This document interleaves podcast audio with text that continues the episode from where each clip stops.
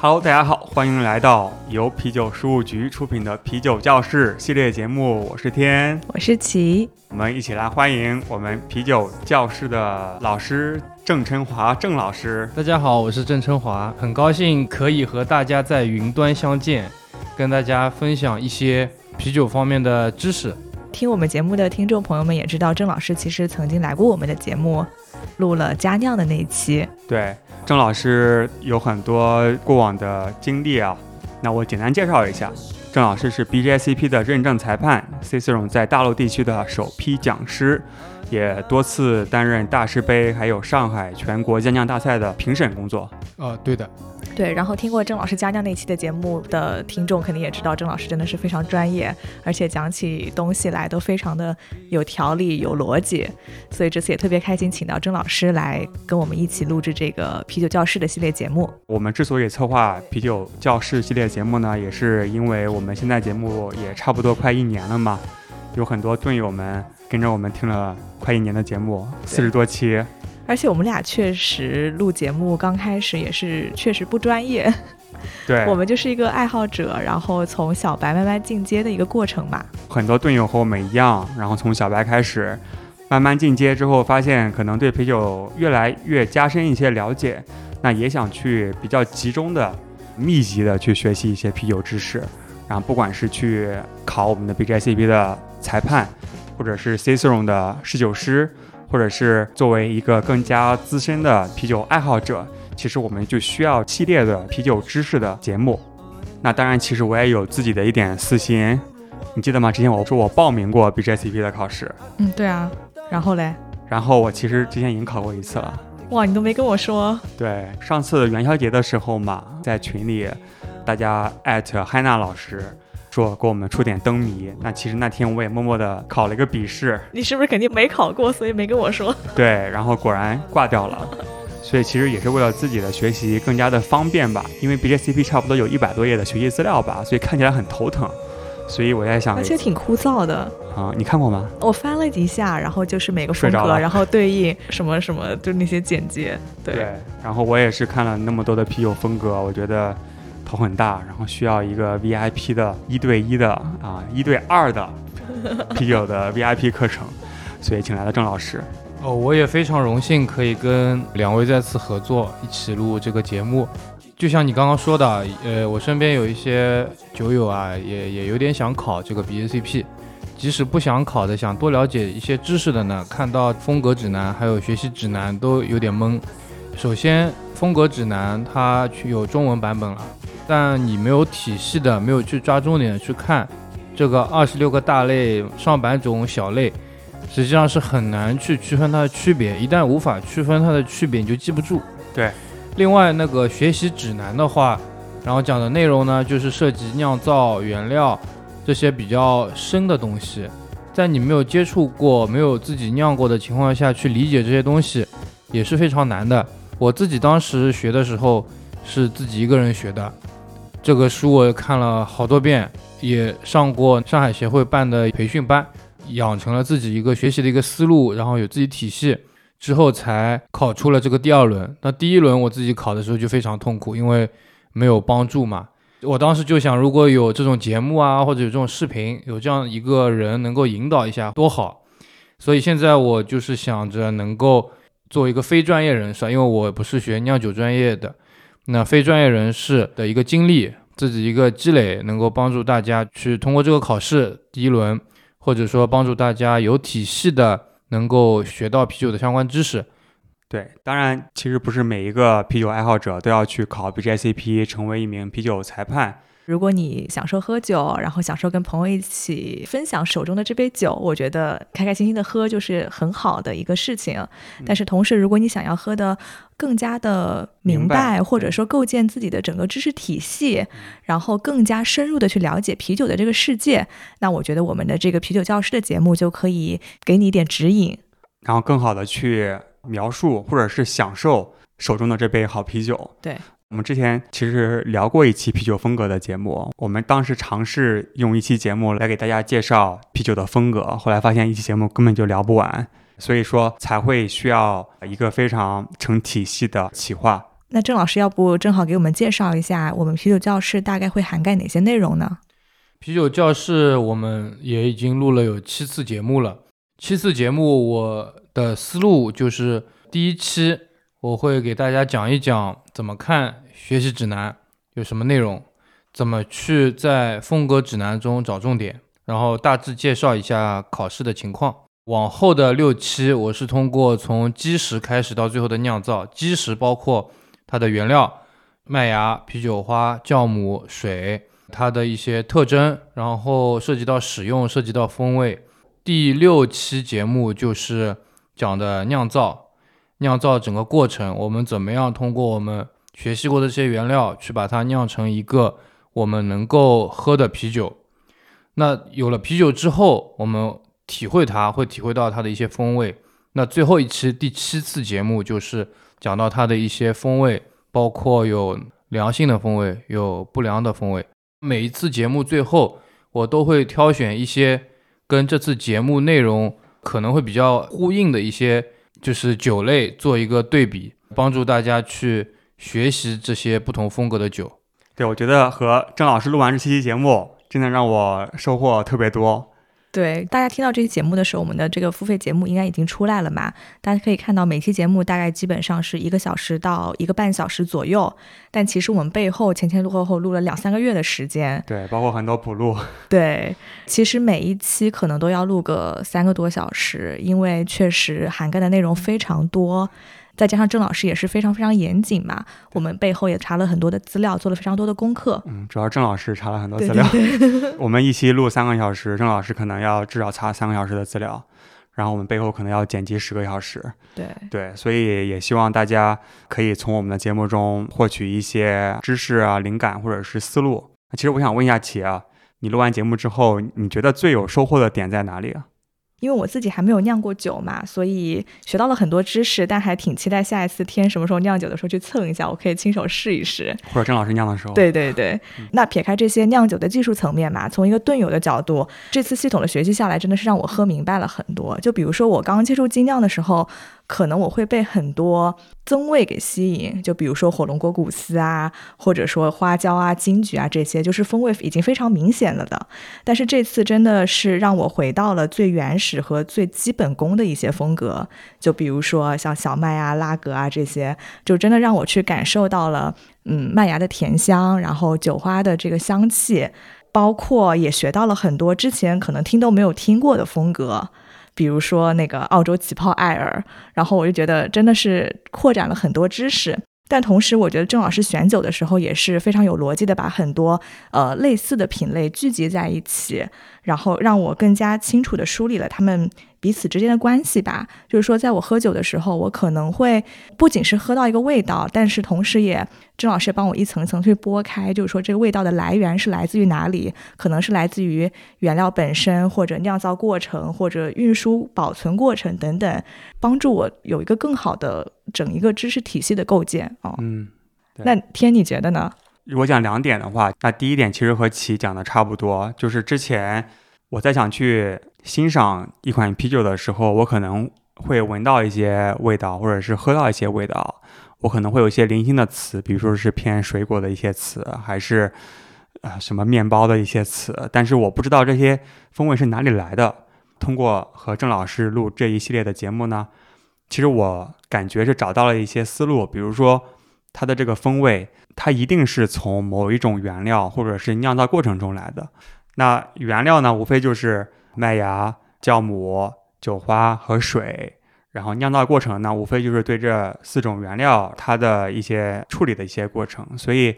在找这些风味的时候，其实是有一些针对性，比如说是先从麦芽判断，再从酒花判断，然后酵母的一些代谢，然后去逐渐的一个个原料去找它可能带来的一些风味。我觉得是学了很多新的词汇，就比如说我们之前想去描述挺多淡爽的、清爽的拉格的风味，我们就觉得它就是啤酒的味道。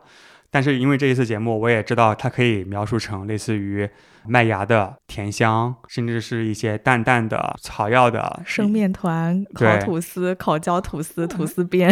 对这些词其实是丰富了词汇，而且会知道每一种风味它有可能是从哪一个原料或者是环节带来的。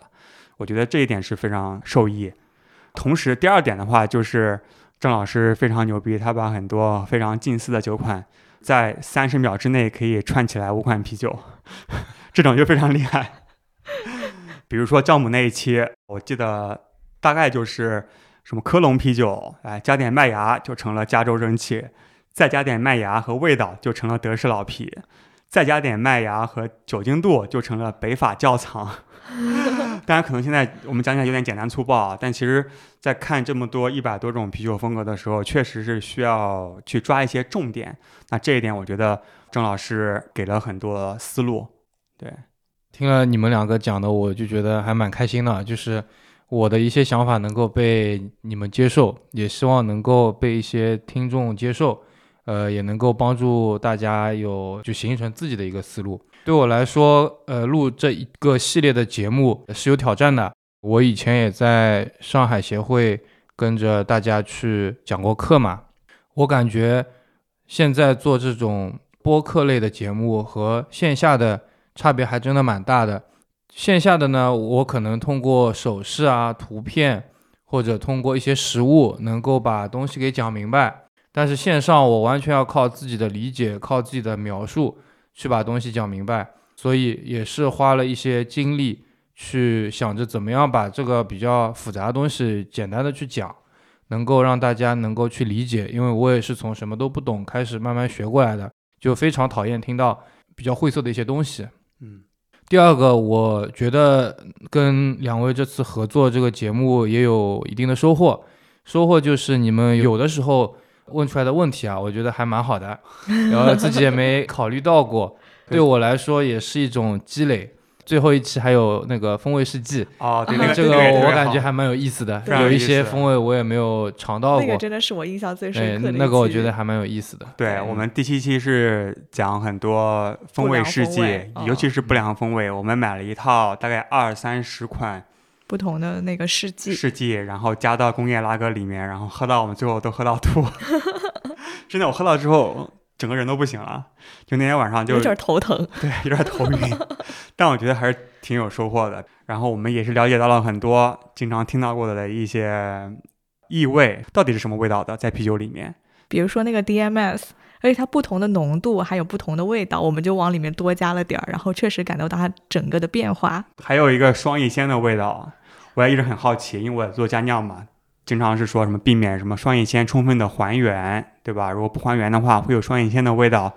那双乙酰到底是什么味道呢？我一直也不知道，所以这次也是尝试了一下，对我觉得还是非常有收获。那我们庆祝一下这个系列节目顺利完成，顺利录完，顺利录完，哎，在几十个小时的努力下，对，哎，我们庆祝胜利的酒呢，又是大有来头。郑老师，要不给大家介绍一下啊？这款酒是我最近自己酿着玩的。怎么说呢？就是想着夏天喝嘛，想搞一个清爽一些的酒，但是又不想那么的普通，所以做了一款咖啡赛松。这个咖啡豆是直接抽真空之后用一百度去杀菌的，然后再干投到我的赛松里面，投了四天，就出来这样一个味道。其实这整个酿造过程又涉及到了我们节目里的一些内容，就比如说。呃，我为什么要一百度，对吧？那我们来，那我们正好 谈开来讲一讲，对，对我们为什么要一百度呢？要杀菌，杀菌，对，杀菌。赛松这个酒，它的风格是怎么样的一个？什么香味为主的？酵母，对，酵母的什么香味？然后酵母的香料味，对，有香料味，就是分类物质的味道，对，分类物质，还有还有一些果香。呃，那除了酵母这个发酵风味比较明显的酒，其实我们在后期的节目里也说过别的原料特征比较明显的酒，就比如说大家喜闻乐见的酒花比较明显的 IPA，这个可能大家都知道，以及可能是不同烘烤以及烘焙程度的麦芽带来的一些风味。对，比如说世涛啊、波特啊或者棕色艾尔啊这些。对，那除了这三个之外，我们其实还讲过另外一个水。对，最让我惊喜的其实是水。你们可以看我这个酒的颜色，其实跟乌奎尔是差不多的吧？对。但为什么喝起来没有乌奎尔那么顺滑呢？哎，因为你这个水的硬度比较高。对，它的水比我的软。哎，对，它水比较软，对，所以比较顺滑。对，是的。嗯，哇，竟然都记得，真的挺有收获，就是扩充了很多词汇，比如说在水的那一期，我还记得我们还讲到一个什么水的硫酸根离子的浓度越高，苦度越高。对，所以我们以后如果喝到苦的啤酒，除了是酒花带来的，可能偶尔可以去秀一下自己化学方面的知识。哎呀妈呀，硫酸或根或者它高了之后其实会变干，啊，这个也说过对吧？对对对，它是增加酒花的苦味，然后会让它变干。是，嗯，就丰富了很多词汇，这点真的很重要。对，以后你出去喝酒可以装一下，哎，这个酒硫酸根离子好像有点高。碾压全场。对，那我们要不要讲一讲啤酒教室的正确使用方式？对，虽然我们刚刚说了这么多，学习了很多新词汇啊，然后各种方式，但我们也不想把喝酒变成一件非常有压力的事情。那你平时听我们的节目，然后喝酒喝得开心，我觉得这就是一件非常重要的事情。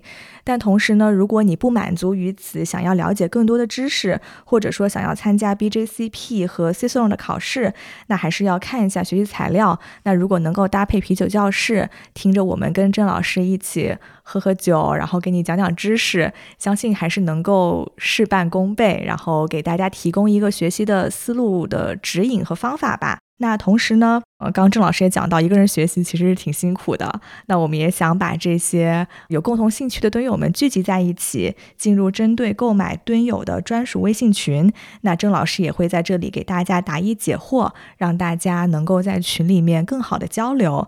那你可以添加我们的小秘书的微信，也就是 B E E R X M S。XMS 就是小秘书的拼音首字母缩写，添加小秘书入群。那同时呢，我们之后也会组织线下品鉴活动，与大家面对面的去交流和品鉴经典的啤酒风格以及各种异味。就好像我们刚刚提到的那个异味的风味世纪，也会想带到各个不同城市的线下活动，让大家有一个更加直观的体验。那购买啤酒教室的蹲友们呢，也将享受这个线下品鉴活动的专属优惠。那最后呢，我们也想特别的感谢我们的合作伙伴上海精酿啤酒协会以及非盈利公益团队皮博士对本节目的帮助和支持。包括我和齐以及郑老师，咱们都是上海精酿啤酒协会的成员。啤酒事务局的诞生和发展也离不开上海协会的很大的帮助和支持。咱们第一期节目就是和林林会长聊的，对，然后包括郑老师也是上海协会的讲师，以及我们往期的很多节目的嘉宾，其实都是上海协会的会员。对，所以可以说没有上海精酿啤酒协会就没有啤酒事务局。对，所以非常感谢上海精酿啤酒协会这样一个非盈利组织。那上海协会呢，也会为啤酒爱好者和职业酿酒师提供更多的帮助和支持，定期会举办各类的聚会、品饮课堂和家酿比赛等。对，啊，皮博士呢是一群酷爱啤酒的志愿者，致力于全方位推广精酿啤酒文化，努力提高广大啤友的啤格。我们啤酒事务局的第十二期节目的嘉宾梦露孟博士就是皮博士的成员。相信中国的资深啤酒爱好者都曾从皮博士引进或者原创的学习资料中获得过很多的帮助。让我们感谢皮博士们专业热情的付出。对，再次感谢上海协会，感谢皮博士，感谢郑老师。谢谢大家。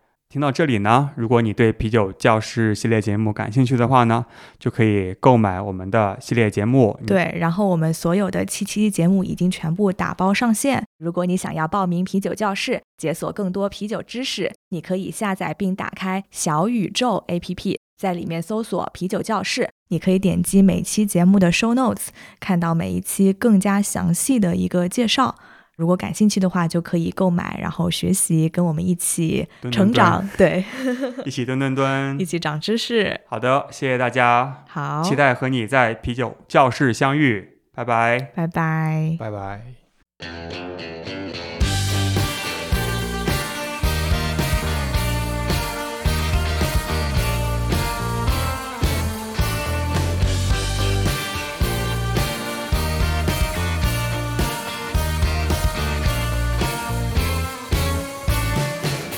Seeking fame and fortune, we walk the streets of London, looking for the crossroads everywhere. Hold up in squats and theatre bars, there's a slasher on Holloway Boulevard, screaming monkey, monkey, monkey everywhere. Like tin soldiers, responding to the call.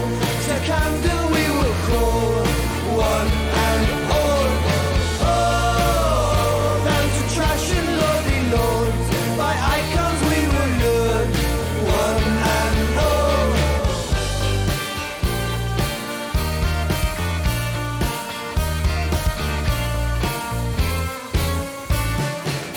seeking fame and fortune. Old Nick says, come on then, I'll meet you in the shadows by Rochester Square. The deal was done, the trade was rough. Dublin's down for a double bluff. Dip your quill in your bleeding heart and sign there and there and there. Like tin soldiers, responding to the call.